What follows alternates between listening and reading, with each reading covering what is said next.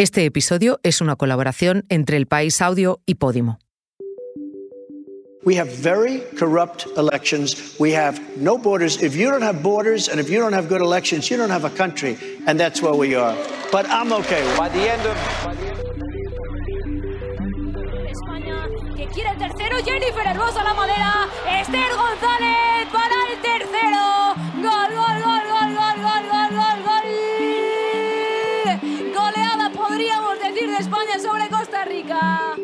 Donald Trump está a un paso de su tercera imputación, esta vez por su implicación en el asalto al Capitolio de enero de 2021.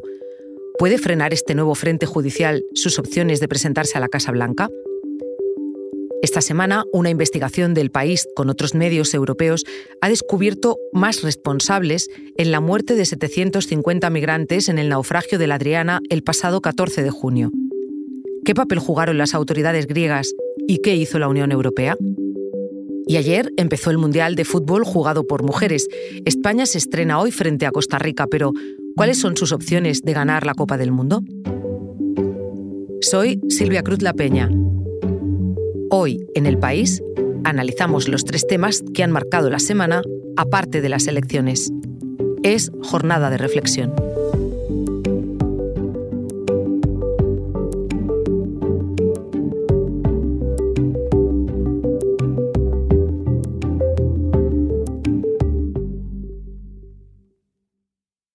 Donald Trump está a un paso de su tercera imputación. El domingo recibió una carta en la que se le explicó que estaba siendo investigado por el asalto al Capitolio del 6 de enero de 2021. Normalmente, en Estados Unidos, recibir una carta así suele terminar en imputación. Trump lo sabe porque ya ha sido imputado en los últimos meses por la extorsión a la exactriz porno Stormy Daniels y por cómo se llevó ilegalmente documentos clasificados a su mansión de Florida. Precisamente de ese juicio supimos ayer que se celebrará el 20 de mayo de 2024. Pero, ¿qué significaría esta tercera imputación de Trump? Mi compañero Iker Seisdedos, corresponsal del país en Washington, lo explica. La posible tercera imputación a Donald Trump eh, por los hechos que condujeron al asalto al Capitolio supone, sin ninguna duda, una tremenda prueba de estrés al sistema judicial y a la propia democracia estadounidense. No solo porque nunca un expresidente americano ha sido imputado antes, mucho menos tres veces, sino porque Trump es el candidato a la designación republicana y todo indica que será el rival de Joe Biden para competir por la presidencia en 2024. El propio Trump fue el que anunció que está siendo investigado, pero no dijo por qué delitos. Según varios medios estadounidenses, esos delitos son privación de derechos, obstrucción a la certificación del triunfo de Biden en las elecciones de 2020, conspiración para cometer un delito o para defraudar a los Estados Unidos y manipulación de un testigo. Ante estas acusaciones, Trump ha hecho lo que hace siempre, intentar controlar el relato. Primero soltó la bomba en su red social Truth eh, mediante un mensaje en la que decía que había recibido una carta en la que se le notificaba que lo estaban investigando.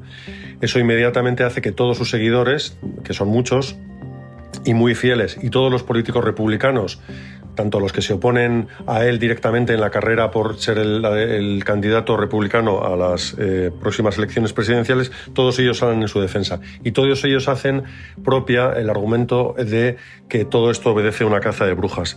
También le sirve para recaudar una enorme cantidad de dinero y pone todas las miradas sobre un proceso judicial que de pronto se ve sometido a una gran presión. En este caso, la gran presión recae ahora sobre el gran jurado que está decidiendo si lo imputan. Se reunió este jueves este gran jurado y parece ser que la cuestión no es tanto si lo van a imputar o no, sino cuándo, que podría ser inmediatamente. Con esta reacción, como dice Iker, Trump también pone en cuestión, una vez más, la propia democracia estadounidense, porque quien dirige esta posible imputación es el Departamento de Justicia y ese Departamento de Justicia depende de Biden, es parte de la administración de Biden. Por eso se nombró un fiscal especial eh, llamado Jack Smith para llevar el caso. Eso no ha orientado las acusaciones de Trump y los suyos de caza de brujas y de interferencia electoral. La idea de que lo quieren sacar de la carrera porque es el rival más temible. El sistema judicial, por tanto, está en una difícil situación que se debate entre hacer cumplir la ley y demostrar que nadie está por encima de esa ley y por otro lado hacer ver a la opinión pública estadounidense que no hay ningún asomo de persecución política en lo que se está llevando a cabo eh, en este gran jurado de Washington. Ese ataque a la democracia parecería suficiente para deslegitimarlo como candidato a la Casa Blanca, pero ¿va a perjudicarle? Cada vez que llega una nueva imputación, se abre ante Donald Trump, sus posibilidades en el pasado han mejorado en las encuestas. Pasó con el caso de Stormy Daniels, la primera imputación que llegó en Nueva York, y era por el pago en negro de una, una actriz porno para supuestamente acallar una relación extramatrimonial, y pasó con la imputación en Miami por los papeles de Mar-a-Lago. Esta tercera vez parece que de nuevo le va a servir para afianzar su ventaja en la carrera por la designación republicana. Le saca 33 puntos al segundo en las encuestas, Ron DeSantis, el gobernador de Florida. Su estrategia siempre es la misma y es hacer ver que en realidad cuando lo persiguen a él, persiguen a todos los que le siguen. Es una retórica un tanto mesiánica que de momento le ha funcionado, pero que quizá no le funcione durante mucho más tiempo, porque los electores moderados pueden empezar a ver un problema en apoyar a una persona que va a pasar su campaña presidencial, en, en principio, entre el meeting y los juzgados. La ley no prohíbe en Estados Unidos que una persona que está imputada se presente a presidente. Tampoco eh, prohíbe que un presidente o que alguien salga elegido presidente eh, una vez haya sido imputado. Un momento, ahora volvemos, pero antes te contamos una cosa. Hoy en el país te recomendamos Caso Criminal, los casos delictivos más complejos ocurridos en España. El cadáver de la chica apareció en una cuneta a unos cientos de metros de distancia de Traspinedo, entre el pueblo y el lugar donde Oscar la vio por última vez a plena vista, en una zona que ya había sido peinada por los operativos de búsqueda. Caso Criminal es un podcast exclusivo de Podimo. Porque escuchas mientras te informas con las mejores historias, te regalamos 30 días gratis de suscripción a Podimo, la app de podcast y audiolibros. Date de alta en podimo.es barra hoy en el país. Después, solo 3,99 euros al mes. Esta semana la Guardia Civil concluyó que el cadáver de un bebé encontrado en una playa de Tarragona era el de una niña que viajó con sus padres desde Argelia en una patera que naufragó en las costas de Baleares el pasado 6 de abril. Murió ella y también sus padres. Esa niña, Lilia, le pone nombre estos días al escenario en el que se ha convertido el Mediterráneo para los que buscan un futuro mejor en Europa. El de Lilia y sus padres es solo uno de las decenas de naufragios que se producen en ese mar. Uno de los más graves fue el de la Adriana, ocurrido en las costas de Grecia, en el mar Jónico, el pasado 14 de junio. Allí murieron 750 personas. Decimos se produjo un naufragio u ocurrió, pero detrás hay responsables. Es lo que descubrió a finales de junio una investigación internacional liderada por Lighthouse Reports en la que participó el país. Una investigación que reveló que la Guardia Costera de Grecia no les socorrió debidamente. Ahora, una segunda parte de ese trabajo periodístico revela que hubo más responsables, a pesar de que el único procedimiento judicial abierto ahora mismo juzgará a nueve supuestos traficantes egipcios que iban a bordo. Vais a oír a Lola Hierro, compañera de la sección de Internacional y una de las autoras de esa investigación. Grecia eh, no ha detenido ni ha ejercido ninguna acción legal contra nadie de la Guardia Costera. Con esta nueva investigación nosotros demostramos cómo el organismo que hay detrás de, la organización de este viaje mortal fue una red de tráfico de personas radicada en Libia y que tiene vínculos directos con el señor de la guerra de, que domina el este de, de Libia, que es eh, el general Khalifa Haftar. Todas las fuentes señalan a ese responsable, el señor de la guerra. Pero, ¿quién es? Cuando cae Gaddafi hay muchos grupos, eh, digamos, que se pelean entre sí por el control del territorio. Entonces, al cabo de los años, fundamentalmente hay dos más fuertes. Uno que está en el oeste, eh, capital Trípoli, donde hay un gobierno eh, establecido con el auspicio de las Naciones Unidas. Y luego en el este está este señor, el general Khalifa Haftar, que controla todo ese territorio. Aproximadamente, dicen los expertos, con un 40%.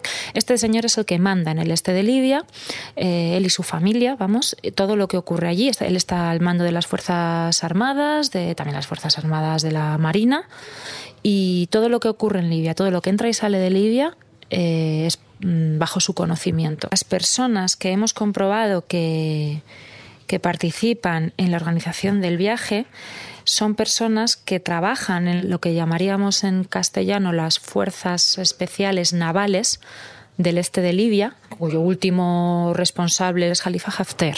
La investigación no solo se centra en el señor de la guerra, sino también en el papel de la Unión Europea en un naufragio como el de la Adriana.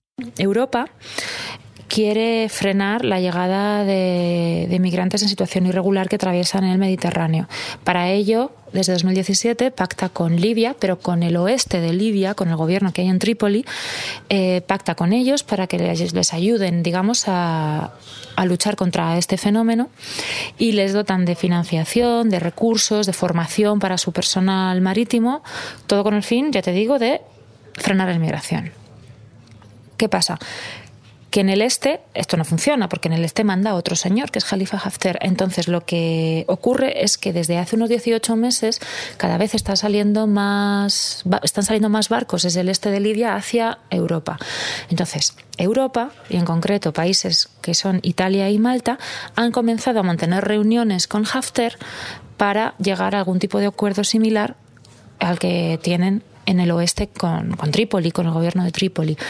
Entonces, hasta donde sabemos, se han, se han efectuado estas reuniones y el gobierno italiano ha mostrado su apoyo, está a favor de la idea de dotar a Haftar también de medios y de recursos y de formaciones para eh, luchar contra la inmigración irregular a través de mm, su guardia costera. ¿Qué pasa? Que sabemos que esta misma guardia costera es la que está también involucrada en estas operaciones de tráfico humano. Con lo cual, si Europa da dinero a, a este señor para supuestamente financiar la lucha contra la inmigración irregular, al final le estás dando dinero a un señor que está vinculado al tráfico de personas, a lo mismo que Europa quiere frenar.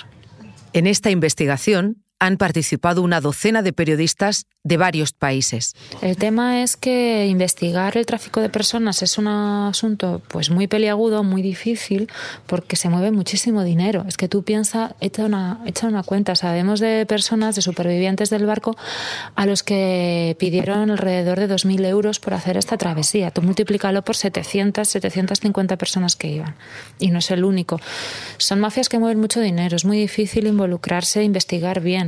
Entonces, porque claro, te puedes encontrar con que detrás de todo esto hay gente muy poderosa con la que no te apetece o no, no, te conviene meterte.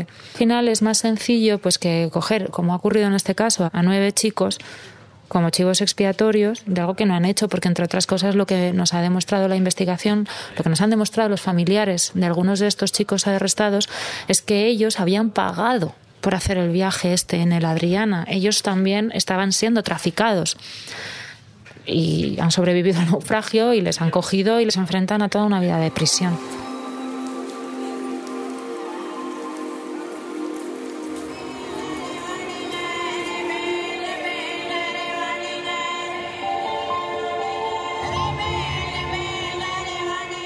Con esta ceremonia inaugural, protagonizada por los pueblos indígenas de Australia y Nueva Zelanda, empezó ayer el Mundial de Fútbol jugado por mujeres que se celebra en ambos países Después se jugó el partido inaugural donde Noruega perdió por cero goles a uno ante una de las anfitrionas, Nueva Zelanda. Ahora queda un mes para saber qué selecciones llegarán al 20 de agosto, el día de la final, de un evento que la Federación Internacional de Fútbol, la FIFA, calcula que verán unos 2.000 millones de personas. Esa audiencia confirma el interés del que habló hace unas semanas en este podcast la jefa de deportes del país, Nadia Tronchoni. 2022 fue un año clave en este sentido. En la final de la Eurocopa femenina la vieron 87.192 espectadores en Wembley, un estadio además mítico para el fútbol internacional asistieron a una victoria de Inglaterra además magnífica y se vivió un momento histórico en las gradas que superó a los 79.115 espectadores que hubo en el Bernabéu en el 64, que fue la final europea masculina con más asistencia hasta entonces. Así me lo contó Tronchoni, pero quien está ahora en la gran cita, concretamente en Palmerston North, Nueva Zelanda, es Jordi Quixano, también compañero de deportes que ha ido a cubrir la cita mundialista. A él le pedí que me enviara unos audios para saber cómo llega la selección española, que debutó ayer ganando por tres goles a Costa Rica, aunque históricamente no ha tenido demasiada suerte en esta competición. No es la favorita, pero sí una de las candidatas al laurel final. Eh, sobre todo está Estados Unidos, Alemania, Francia, Inglaterra. Son equipos que, que quizá tienen más posibilidades porque son más experimentadas en estas lides pero desde luego España con su juego ofensivo y con jugadoras tan determinantes como Aitana o como Alexia Putellas, doble balón de oro, pues tiene sus posibilidades. Es verdad que hasta ahora la historia eh, le ha negado pasar cualquier eliminatoria en los grandes torneos, tanto en Eurocopa como Mundial, pero sí que España ha evolucionado muchísimo en cuanto a, licencias, en cuanto a profesionalismo, en cuanto al nivel, eh, por lo cual mm, estoy convencido de que la primera fase de grupos la pasará, donde juega contra Zambia y contra Japón, eh, aparte de Costa Rica, y luego veremos en las eliminatorias, pero, pero apunta, apunta que esta vez eh, sí que podrá pasar ese corte. Este mundial estuvo en riesgo cuando 15 jugadoras se declararon no convocables al considerar que no se las trataba como a profesionales. ¿Puede esto pasar factura en el Mundial? Pues había ciertas dudas. Mm, lo cierto es que esas dudas se han borrado rápidamente porque se, se ve, que, que, apuestan en cada entrenamiento pues a ver quién gana o quién pierde y las que pierden tienen que bailar o cantar delante de todas. Además se ha popularizado mucho un par de juegos de cartas. Uno es el virus y otro es el brandy, que es una suerte de parchís también con cartas. El ambiente es bastante bueno. Eh, todas además hacen el, mismo mensaje de, de, que están unidas, de que saben eh, por lo que luchan y que lo que quieren es llevar a lo más alto a España. Lo que es verdad que esto es muy sencillo. Si el balón entra, eh, España estará unida y todo será mucho mejor. Y si el balón no entra, pues puede haber más opciones de, de fricción entre unas y otras. ¿Cuáles son los puntos fuertes y débiles de esta selección? En la fase de grupos los rivales de España son Costa Rica, que es el, el interior de la Cenicienta, más Japón, que es un rival que le va a discutir el balón, pero que no tiene tanto físico, y Zambia, que es lo contrario, que es un poco más anárquica, pero que tiene bastante físico. Luego ya se verá en los cruces, aunque hay rivales de bastante envergadura. Está claro que España tiene un juego reconocible, que juega siempre en campo contrario, que le gusta tener el balón, que se despliega tanto por dentro como por fuera y que tiene sobre todo jugadoras diferenciales como Aitana y Alexia en la zona de tres cuartos, además de Irene Paredes mandando en la zaga, o las extremos como Salma o Atenea, incluso Mariona, que deben de abastecer juego a, Jenny. Em, no se sabe bien todavía con cuáles serán los, rivales y los cruces, porque depende de si quedas primera de grupo o segunda, pero sí que hay un rival que de momento ya lo han sorteado, que era el jet lag. La verdad es que al principio les costó muchísimo entrenar, eh, cualquier ejercicio era un esfuerzo sobrehumano, pero es verdad que al cabo de una semana las jugadoras sí que cuentan que, que, ya se han adaptado. No ocurre lo mismo con los periodistas, que llegamos un poco más tarde y todavía estamos un poquito eh, dormidos con el jet lag. Este episodio lo han realizado Belén Remacha y José Juan Morales. El diseño de sonido es de Nacho Taboada. La edición de Ana Rivera. Yo soy Silvia Cruz La Peña y he dirigido este episodio de Hoy en el País, edición fin de semana. Mañana volvemos con más historias. Gracias por escuchar.